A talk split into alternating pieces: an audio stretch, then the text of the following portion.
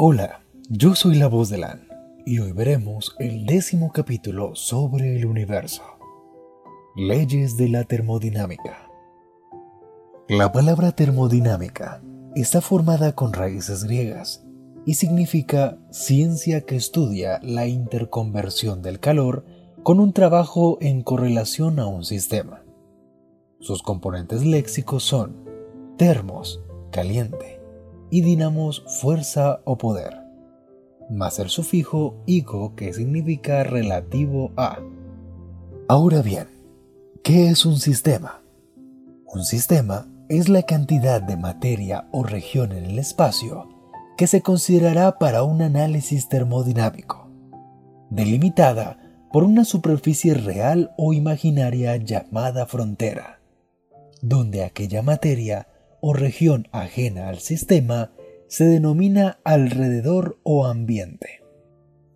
Ahora vamos con las leyes. Primera ley de la termodinámica. La energía no puede crearse ni destruirse, solo transformarse. El título de esta ley es Ley de la Conservación de la Energía, pues dicta que, en cualquier sistema físico aislado de su entorno, la cantidad total de energía será siempre la misma, a pesar de que ésta pueda transformarse de una forma de energía a otras diferentes. O dicho de otra manera, la energía no puede crearse ni destruirse, solo transformarse. Segunda ley de la termodinámica. Dado el tiempo suficiente, todos los sistemas tenderán eventualmente al desequilibrio. Este segundo principio, llamado a veces ley de la entropía, puede resumirse en que la cantidad de entropía en el universo tiende a incrementarse con el tiempo. Eso significa que el grado de desorden de los sistemas aumenta una vez haya alcanzado el punto de equilibrio, por lo que dado el tiempo suficiente, todos los sistemas tenderán eventualmente al desequilibrio. Esta ley explica la irreversibilidad de los fenómenos físicos, o sea, el hecho de que una vez quemado un papel, no pueda hacérselo volver a su forma original. Y además, introduce la función estado-entropía, representada normalmente con la letra S, que en el caso de los sistemas físicos representa el grado de desorden, es decir, su inevitable pérdida de energía.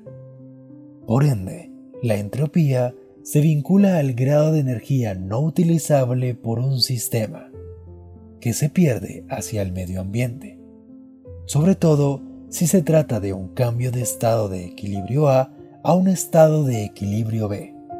Este último tendrá más alto grado de entropía que el primero. Tercera ley de la termodinámica. Al llegar al cero absoluto, los procesos de los sistemas físicos se detienen. Este principio pertenece a la temperatura y al enfriamiento, planteando que la entropía de un sistema que es llevado al cero absoluto será una constante definida. Dicho en otras palabras, al llegar al cero absoluto, los procesos de los sistemas físicos se detienen. Al llegar al cero absoluto, la entropía poseerá un valor mínimo constante. Resulta difícil alcanzar cotidianamente el llamado cero absoluto, o sea, menos 273,15 grados centígrados, como para darte un ejemplo sencillo sobre esta ley. Pero podemos equipararla a lo que ocurre en nuestro congelador. Los alimentos que depositemos allí se enfriarán tanto y a temperaturas tan bajas que se enlentecerán o incluso detendrán sus procesos bioquímicos en su interior. Esta es la razón de que se retarde su descomposición y dure más tiempo apta para su consumo. Cuarta ley de la termodinámica. La ley cero. Se conoce con este nombre porque aunque fue la última en postularse, establece preceptos básicos y fundamentales con respecto a las otras tres leyes. pero en realidad su nombre es ley del equilibrio térmico. Este principio dicta que, si dos sistemas están en equilibrio térmico de forma independiente con un tercer sistema, deben estar también en equilibrio térmico entre sí. Es algo que puede expresarse lógicamente del siguiente modo. Si A es igual a C y B es igual a C, entonces A es igual a B. Dicho de forma más simple, esta ley nos permite establecer el principio de la temperatura a partir de la comparación de la energía térmica de dos cuerpos distintos. Si se encuentran en equilibrio térmico entre sí, entonces tendrán necesariamente la misma temperatura. Y por ende, si ambos se hallan en equilibrio térmico con un tercer sistema, entonces lo estarán también entre sí. Los ejemplos cotidianos de esta ley son fáciles de hallar.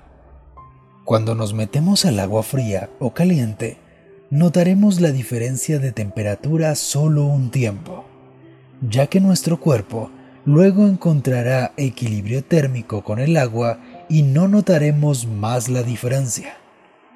También ocurre cuando entramos a una habitación calurosa o fría debido a que notaremos la temperatura inicialmente, pero luego dejaremos de percibir la diferencia, pues entraremos en equilibrio térmico con ella.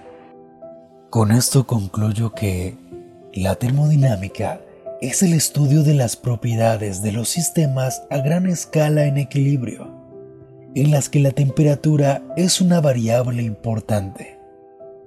Varios términos que hemos usado aquí, como sistema, equilibrio y temperatura serán definidos rigurosamente más adelante, pero mientras tanto bastará con su significado habitual.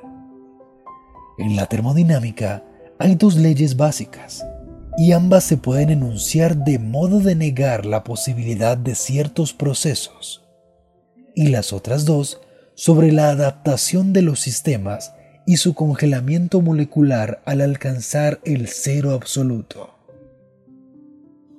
Esto será todo por hoy. Espero te haya gustado y lo compartas con aquellos a los que les pueda interesar. Yo soy la voz de LAN y agradezco enteramente todo tu apoyo.